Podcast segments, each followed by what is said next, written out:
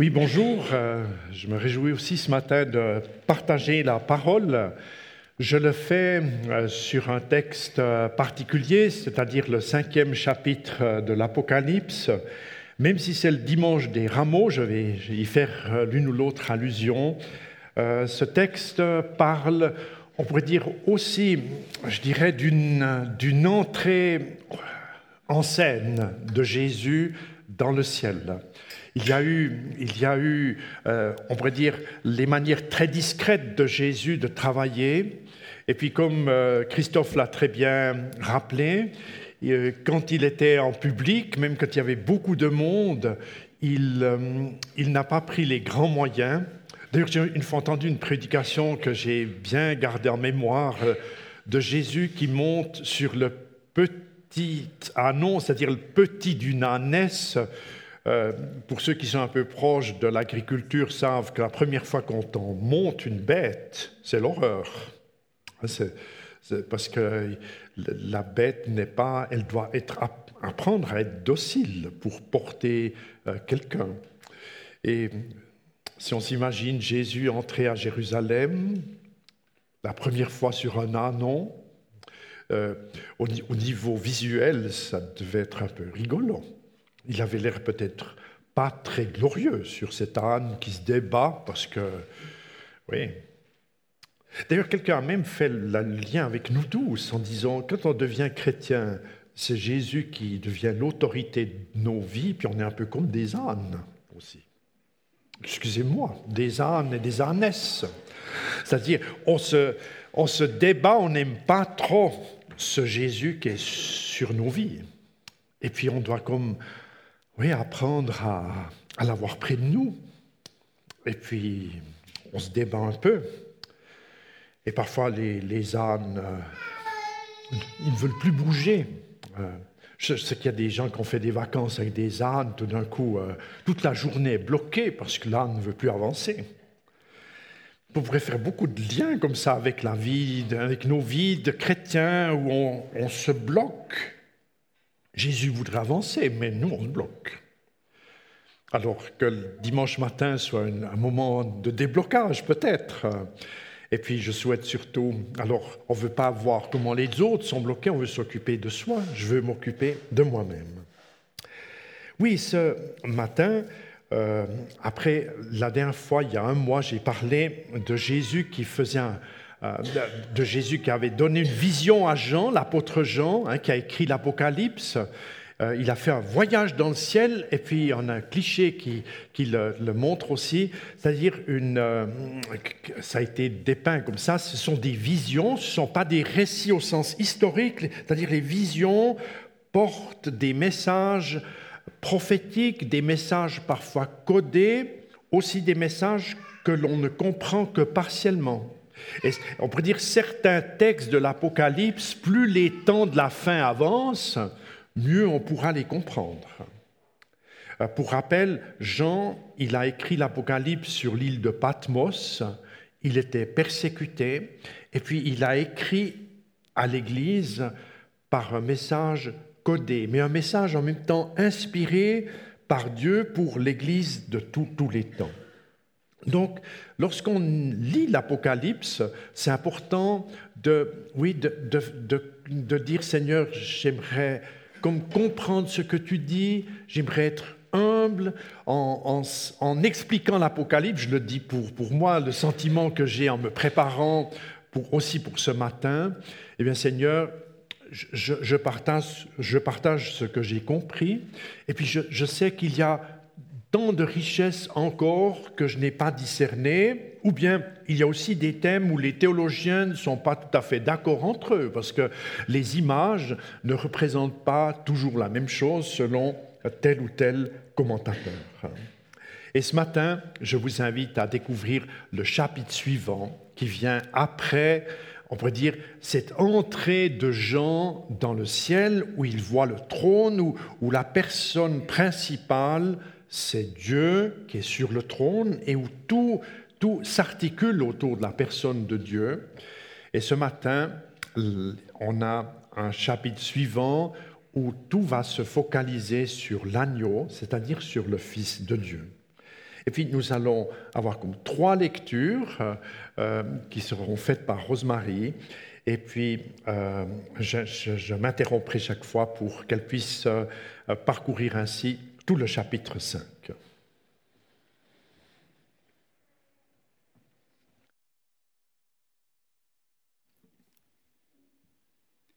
Je vis un livre en forme de rouleau dans la main droite de celui qui siégeait sur le trône. Il était écrit des deux côtés et fermé par sept sceaux.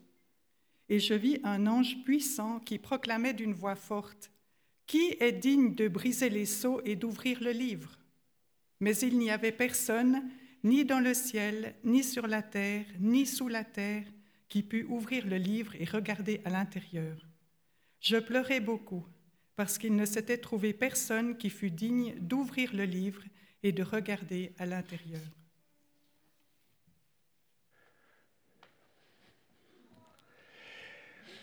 En fait, le premier point, j'aimerais, je l'ai nommé, la recherche de celui qui est digne.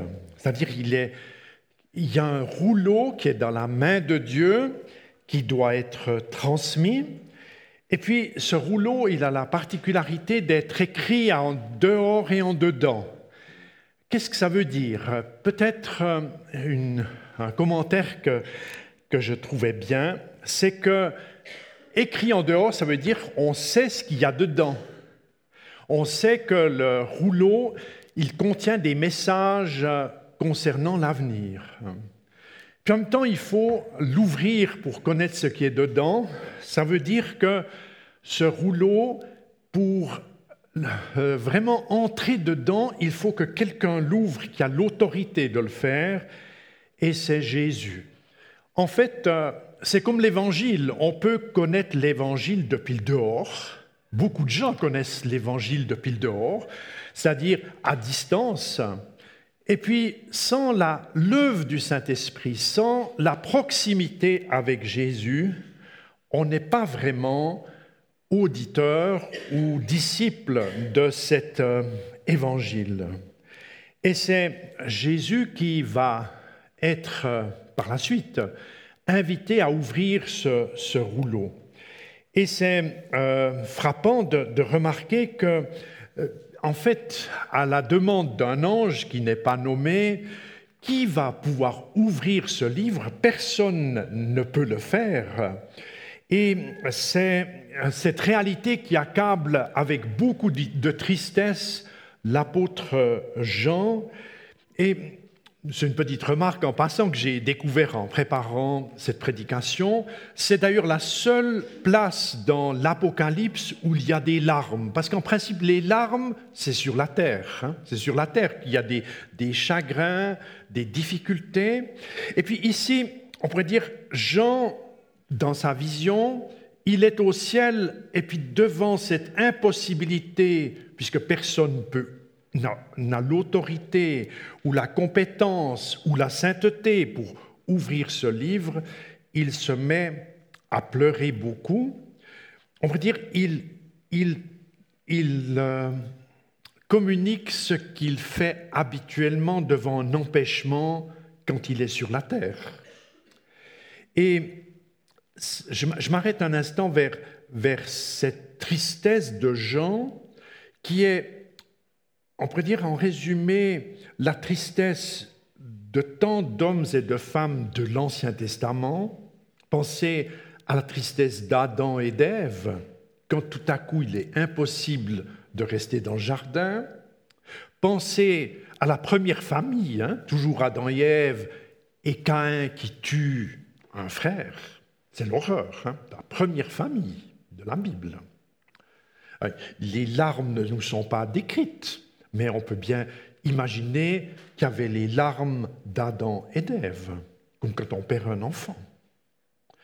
Et puis il y a les larmes de, Joseph, euh, chez les patriarches, les larmes des, injustices dans les familles, les larmes des enfants d'Israël euh, esclaves en Égypte, les larmes parce que les premiers-nés, euh, petits garçons, sont mis à mort les larmes devant les, méchancetés à l'époque de, Pharaon. Puis on pourrait faire un pont dans la nouvelle alliance, c'est-à-dire dans le temps de l'Église. Les larmes de, ceux et celles qui sont persécutés à cause de Jésus-Christ, à cause de leur foi. Les, larmes devant des réalités où les malades ne guérissent pas. C'est vrai que Dieu fait des miracles et vient opérer, et parfois il ne le fait pas comme on le prie et comme on le demande. Et dans ce sens, nos larmes ressemblent à celles de, on pourrait dire à celles de l'apôtre Jean.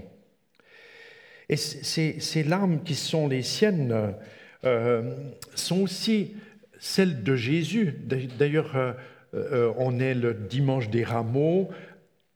Lors du dimanche des rameaux ou du jour des rameaux, Jésus a aussi versé des larmes à Jérusalem. C'est d'ailleurs le même verbe. Hein. Jésus qui pleure en arrivant à Jérusalem, et même Pierre qui pleure un peu plus tard quand il a renié le Christ et Jean qui pleure, c'est le même verbe, parce qu'il y a plusieurs verbes pour dire le, mécanisme de pleurer. Et c'est pour dire qu'il y a pour beaucoup de personnes ce sentiment qu'il y a des impossibilités. Et c'est peut-être la première chose que j'aimerais, que j'ai mis au bas, du cliché, que j'aimerais souligner ce matin. Il, il ne faudrait pas que les tristesses aient le dernier mot dans nos vies. Alors, on ose être triste, on ose évidemment pleurer. Dieu nous a créés avec des sentiments et des émotions, et euh, c'est important que, nos émotions, on ne doit pas les laisser même en dehors de la chapelle. Hein. Euh, des fois, les gens disent oh, à l'église, il faut que tout soit stable et tranquille, donc euh, les émotions, c'est comme les chiens, il faut les attacher dehors et on doit les reprendre en sortant. Ce n'est pas ça.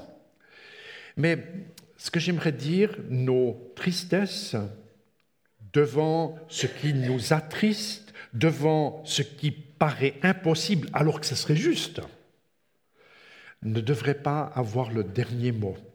Et c'est le petit apprentissage que, on va dire, Jean va faire en écoutant quelqu'un lui parler, l'un des, des anciens lui parler, c'est le texte suivant.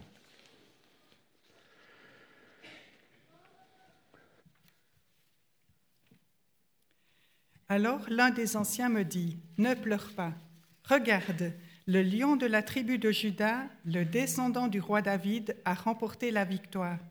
Il peut donc briser les sept sceaux et ouvrir le livre. Et je vis un agneau debout au milieu du trône, entouré par les quatre êtres vivants et les anciens. Il semblait avoir été égorgé. Il avait sept cornes ainsi que sept yeux, qui sont les sept esprits de Dieu envoyés par toute la terre. L'agneau s'avança et prit le livre de la main droite de celui qui siégeait sur le trône.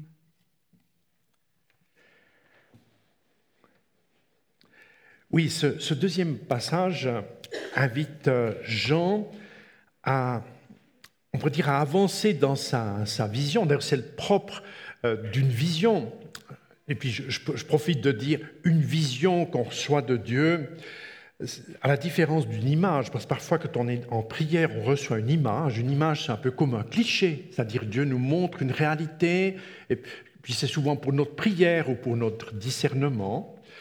Et puis une vision, ça ressemble à une image, mais l'image euh, de la vision, un peu comme dans un film, va se déployer, se développer, va avancer. Alors c'est ce qui se passe hein, dans, dans ces visions que reçoit l'apôtre Jean, euh, dans le livre de l'Apocalypse, ce film, il continue.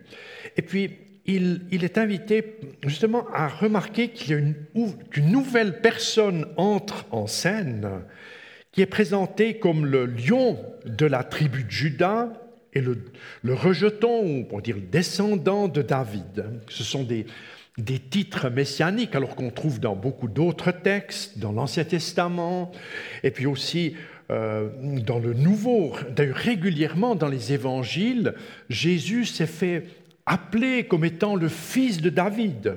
Par exemple, les, deux aveugles, hein, dans Matthieu 9, quand ils, entendent que Jésus est là, ils crient, mais fils de David, aie pitié de nous.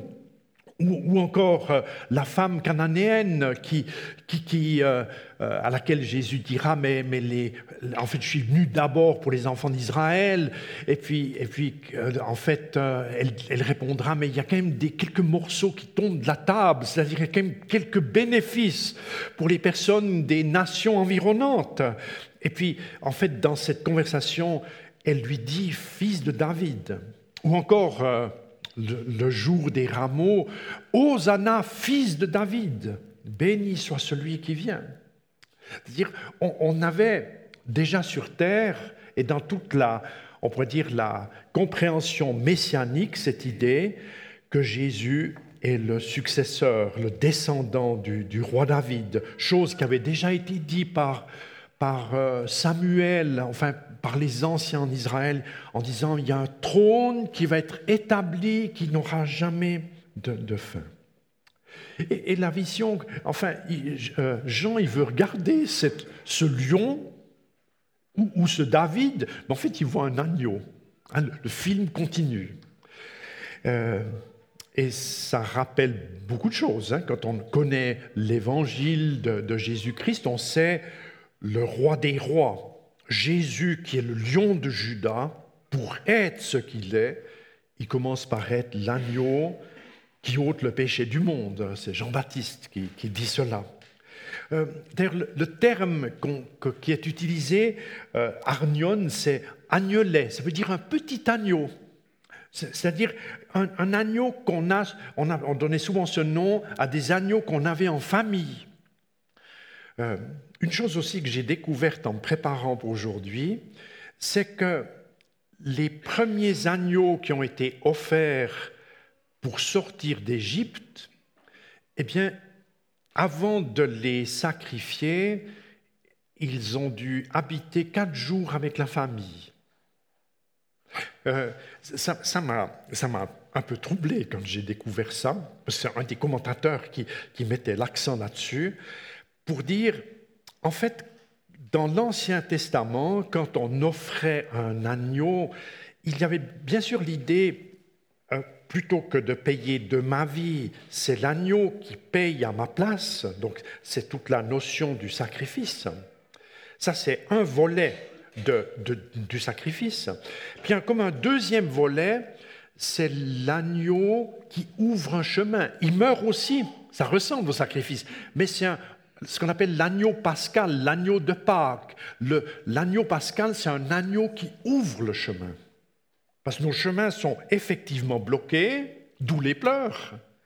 Mais les chemins bloqués peuvent s'ouvrir, comme s'ouvre la mer morte, comme s'ouvre, euh, récemment on a encore entendu parler du Jourdain qui s'ouvre, pour qu'on puisse entrer réellement dans, dans la promesse qui est, qui est voulu, qui est, qui est donné par, euh, par Dieu. Et puis, cet agneau, c'est vrai qu'il est agneau d'abord, mais en fait, il s'agit d'un lion. Cet agneau est un lion. Hein, c'est tout le jeu des images de la prophétie qui est euh, utilisé ici. Avec encore deux, trois choses. Alors, je n'ai pas d'illustration, d'ailleurs, ça serait peut-être pas très joli à voir. C'est un agneau qui a sept cornes et sept yeux donc, dans le langage prophétique, les cornes, c'est la force. Cette corne, ça veut dire une force qui est pleine, qui est selon Dieu. Ce n'est pas une force du n'importe quoi, ce n'est pas une force du terrorisme, c'est une force qui rétablit l'ordre. Et puis les yeux, c'est l'image, le symbole de la connaissance. Les sept yeux, symbole de l'omniscience. C'est-à-dire, euh, on n'a pas besoin de renseigner Dieu. C'est utile, utile, de savoir ça dans nos prières. Hein. Vous avez peut-être déjà remarqué, quand on prie, on intercède pour une difficulté, il n'y a pas besoin de renseigner Dieu du problème. On peut directement entrer et, et dire, Seigneur, aide-moi à être à ma bonne place dans la difficulté. Ou bien que, idem si c'est la joie, idem si c'est un, beau projet. Seigneur, aide-moi à faire le pas d'obéissance qui convient. il m'est arrivé parfois de, penser que dans certaines réunions de prière, on pouvait peut-être. C'est un peu comme si on, se disait Dieu, il faut lui rappeler la mémoire. Hein. Il n'y a pas besoin. Hein. Dieu, n'est pas, n'a pas l'Alzheimer, excusez-moi. Hein. Dieu, il, est parfaitement à jour. Et cette, indication de, l'agneau qui a les sept yeux, on pourrait dire, est une forme, une manière de, de le rappeler. Et puis encore une allusion intéressante, les sept yeux du, de l'agneau, ce sont les sept esprits qui parcourent la terre. C'est une analogie pour dire, euh, depuis que l'agneau s'est avancé à Pâques, et puis euh, par sa résurrection, eh bien, il travaille en commun avec le Saint-Esprit. Il y a Jésus qui est au ciel, et puis il y a l'autre Jésus qui est le Saint-Esprit, qui fait le travail de Jésus en parcourant la terre.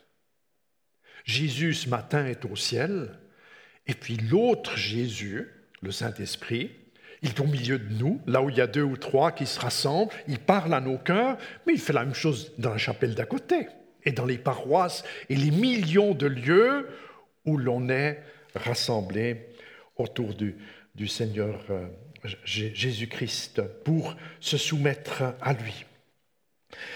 Jésus, le jour des rameaux, il s'est avancé, en fait, euh, on l'a lu, pour euh, faire un travail tellement important pour aller vers la mort et la résurrection.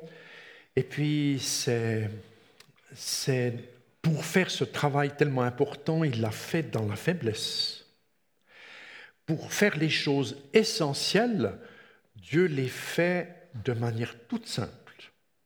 Il les commence de manière très humble. On remarque ça encore dans le ciel, dans l'image que nous, ou de la vision que nous méditons ce matin. Le lion, le chef, pour travailler même dans le ciel, il apparaît comme un agneau vulnérable, je n'ai pas trop développé. C'est un agneau qui est vivant, mais en fait, il devrait être mort. Il est comme immolé, c'est-à-dire il est blessé à mort, mais il est vivant. Puis derrière cet animal mal fichu, entre guillemets, il y a le lion, il y a le roi David. Euh, ce sont, ce sont un ensemble d'images qui nous invitent à comprendre, en fait, aussi dans on pourrait dire, dans le cheminement du peuple chrétien, de l'Église, c'est un peu la manière de faire de Dieu. Dieu, il travaille comme ça. C'est un peu sa marque de fabrique. Il commence humblement, simplement. On peut même, d'un revers de main ou d'une insulte, comme l'écarter. Et il s'écarte. Puis en même temps, quelle grâce de savoir à qui on a affaire. Et la conversion, quand quelqu'un se tourne vers Jésus par la foi, quand Saint-Esprit fait ce travail de conviction pour nous dire, mais ce Jésus que tu as méprisé pendant ton caté, ou bien lors de l'évangélisation une telle, ou lors d'un témoignage, en fait, tu sais à qui tu parles. Tu sais de qui il s'agit. c'est une invitation, il me semble, à comprendre que même dans le ciel, il y a, on pourrait dire, cette manière de faire de Dieu que nous devrions connaître ici sur Terre. Et je dirais que aussi pour nos chemins à nous, hein, nos chemins qui sont marqués, je dirais, de la présence de Dieu, sont souvent, on pourrait dire, caractérisés par des moments de faiblesse des moments de faiblesse où le Seigneur est comme invité à venir près de nous pour donner une issue, une ouverture.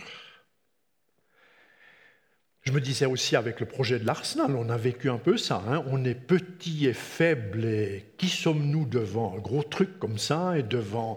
On a eu dix ans de prière et de complications avant que les choses s'ouvrent. On a vécu ça un peu avec l'Arsenal. Hein, je dirais au niveau de l'exaucement de prière être dans la simplicité, la vulnérabilité, et puis en étant là où Dieu nous demande, les choses peuvent s'ouvrir. Puis maintenant, l'étape suivante, je reste encore un peu vers l'Arsenal, je profite euh, puisqu'on est vers cette image. Quand on sera là-bas, si on pense maintenant on est dans le gros truc, on est fort, et puis on est fort par nous-mêmes, eh bien on n'aurait pas gagné. Parce que précisément dans le, dans le cheminement aussi du peuple d'Israël, le Seigneur a souvent comme relevé le fait, je te fais vivre des miracles, mais reste à ta place pour que je puisse rester à la mienne. Et souvent, la difficulté quand les chrétiens se font gros ou grands ou gras, au sens de la foi, hein, c'est comme si Dieu il disparaît. Et puis on a 2000 ans d'histoire, euh, d'histoire de l'Église, où il y a tellement d'illustrations d'endroits, de régions où le Seigneur, est-ce que j'ose dire, disparaît, se cache parce que ceux qui font partie de son personnel deviennent gros et deviennent soi-disant forts. Et Dieu doit comme donner des étapes pour les faire trébucher. Il me semble qu'il y a dans le chapitre que nous méditons une, comme un index à découvrir et à nous rappeler de cette démarche. Il y a encore un dernier volet de cette lecture.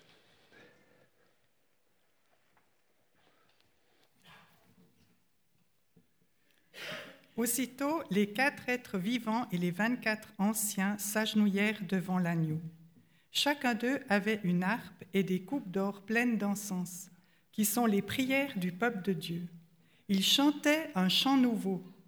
Tu es digne de prendre le livre et d'en briser les sceaux, car tu as été mis à mort, et par ton sacrifice, tu as acquis pour Dieu des gens de toute tribu, de toute langue, de tout peuple et de toute nation. Tu as fait d'eux un royaume de prêtres pour servir notre Dieu, et ils régneront sur la terre.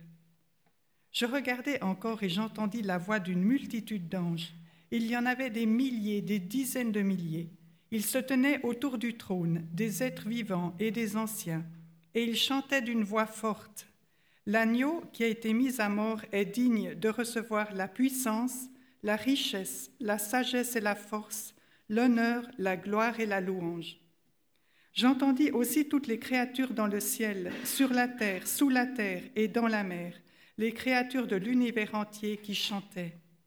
À celui qui siège sur le trône et à l'agneau, soit la louange, l'honneur, la gloire et la puissance pour toujours. Les quatre êtres vivants répondaient Amen. Et les anciens s'agenouillèrent et adorèrent.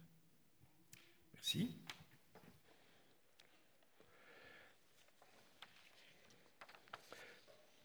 En fait, durant cette euh, dernière partie, il y a comme une louange euh, qui est donnée au Seigneur Jésus-Christ, à l'agneau, et à celui qui se tient sur le trône, à Dieu le Père, pour, on pourrait dire, ce dénouement, un peu sur le fait que le rouleau écrit des deux côtés, qui est remis par Dieu par Dieu le Père à l'agneau, à son Fils Jésus-Christ, eh bien, ce dénouement euh, donne tellement de joie et qu'il y a comme trois chants successifs qui vont être, euh, qui vont être euh, exprimés, et j'en dis encore quelques mots. Le premier cantique, les quatre êtres vivants et les 24 vieillards ou les anciens, eh bien, poursuivent sur euh, cette louange qui est donnée,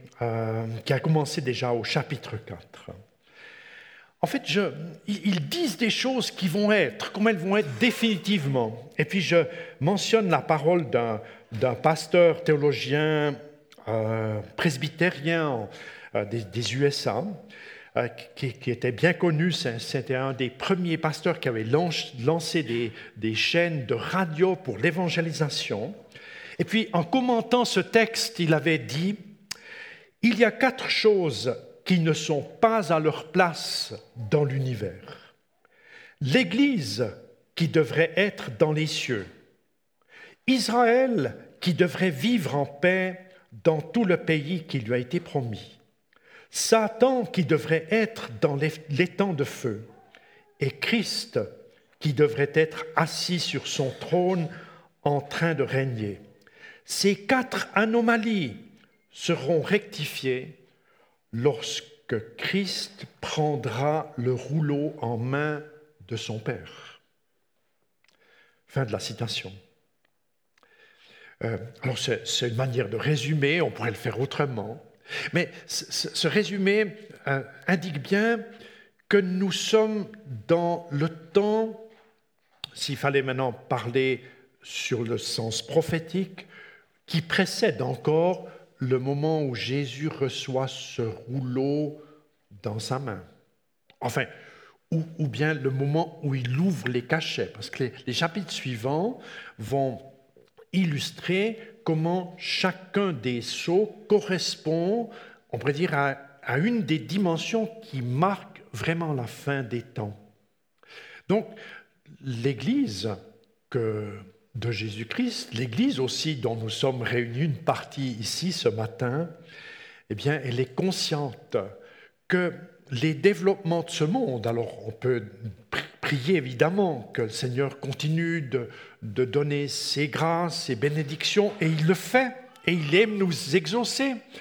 Euh, nous savons que le même Seigneur préside des saisons et des événements qui ne devraient pas simplement susciter du chagrin en nous, mais susciter, on pourrait dire, la louange qui nous oriente vers le fait que Dieu a le contrôle, que tout est dans sa main, que rien ne lui échappe, et que cela correspond à la prophétie, c'est-à-dire à ce qui a été dit même avant Jésus, du temps de Jésus, et après euh, sa résurrection, lui-même, euh, il a parlé des temps de la fin et combien il était important de rester attaché et près de lui.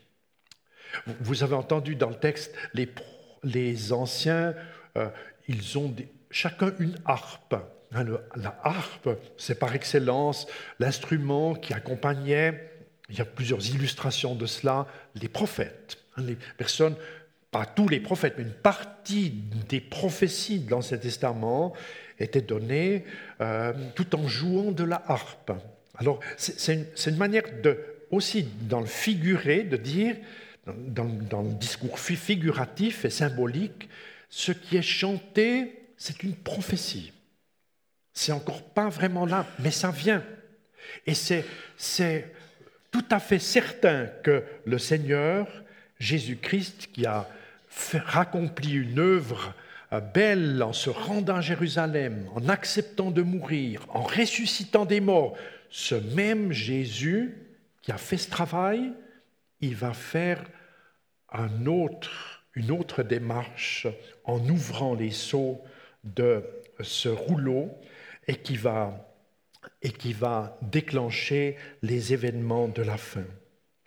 Euh, le, chant des premiers entraîne le chant des, myriades ou des milliers d'anges qui sont euh, dans les lieux célestes, c'est-à-dire une, on remarque que toute la priorité est donnée à l'adoration. Il y a des personnes qui ont fait des recherches. Vous remarquez le début du chant, les verbes sont à la deuxième personne, c'est-à-dire on s'adresse à Dieu avec le tu. Seigneur, toi, tu es celui-ci, c'est toi qui opères. Et puis le chant continue à la troisième personne, c'est-à-dire Dieu, il a fait. Ça veut dire que la louange, à un moment donné, elle s'adresse à Dieu, mais c'est comme si elle communique à ceux qui ne seraient pas encore entrés dans cette grande chorale de, des hommes et des femmes qui confessent la foi, à s'associer. Dieu, il a fait, donc associe-toi à ce, à ce qui te concerne ce qui t'est donné. Et puis, j'aimerais aussi par euh, cette dernière, on pourrait dire ce dernier cliché, ce, dernier accent, insister sur le fait que la louange, la prière, l'adoration fait partie, on pourrait dire dans la foi chrétienne, un peu du fond de commerce. Hein? Qu'est-ce qui qui fait que nous soyons chrétiens et restions chrétiens? C'est qu'il y ait dans nos cœurs une attitude de louange, d'adoration, c'est-à-dire où Dieu est à sa place et moi je peux prendre la mienne.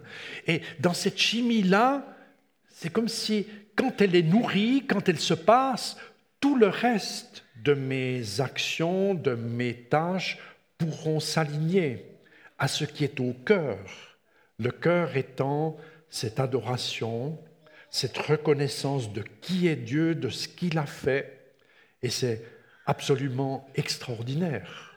Alors, je n'ai pas la pensée que l'adoration, c'est seulement quand on chante ensemble dimanche matin. Hein.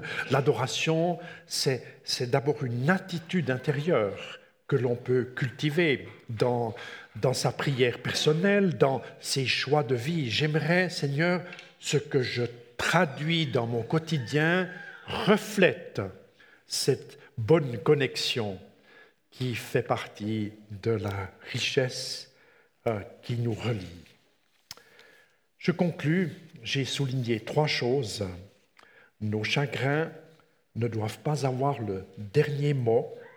Il est important que, que, nous, restions, que nous restions attachés euh, à, ce à ce qui va au-delà de nos difficultés immédiates. Et puis, restons attentifs à la stratégie, à la manière de travailler de Dieu. Il aime commencer dans les petites choses pour donner des très grands aboutissements. Jésus a souvent parlé de ça. Ça commence par le petit grain de sénévé, et puis il y a le grand arbre après. Ce qu'il commence en toi en petit, ne le méprise pas, parce qu'il va donner une suite extraordinaire. Et puis, que nous sachions rester dans ce dialogue avec Dieu, dans cette adoration. Et, merci aussi ce matin pour ceux et celles qui nous conduisent euh, dans le chant. Et tout à l'heure encore, nous allons adresser un chant à Jésus qui est notre roi. Vous propose d'avoir un temps de prière.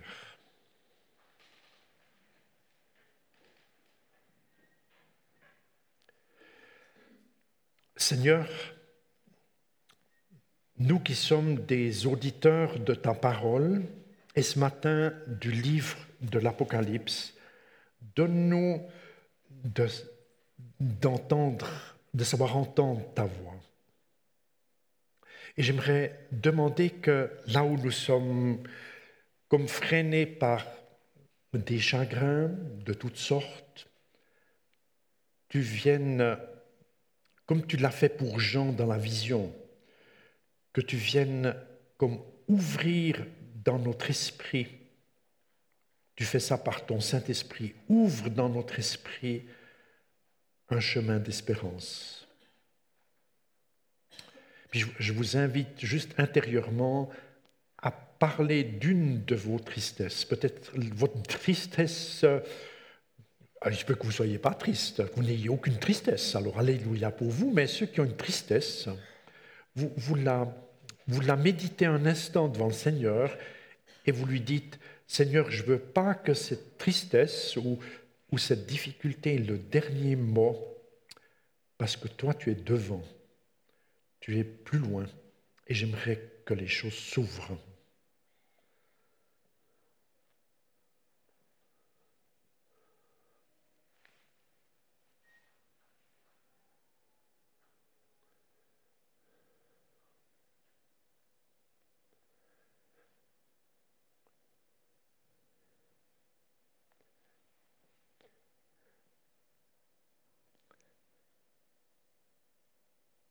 Nous avons, Seigneur, entendu que tu es l'agneau qui a sept yeux.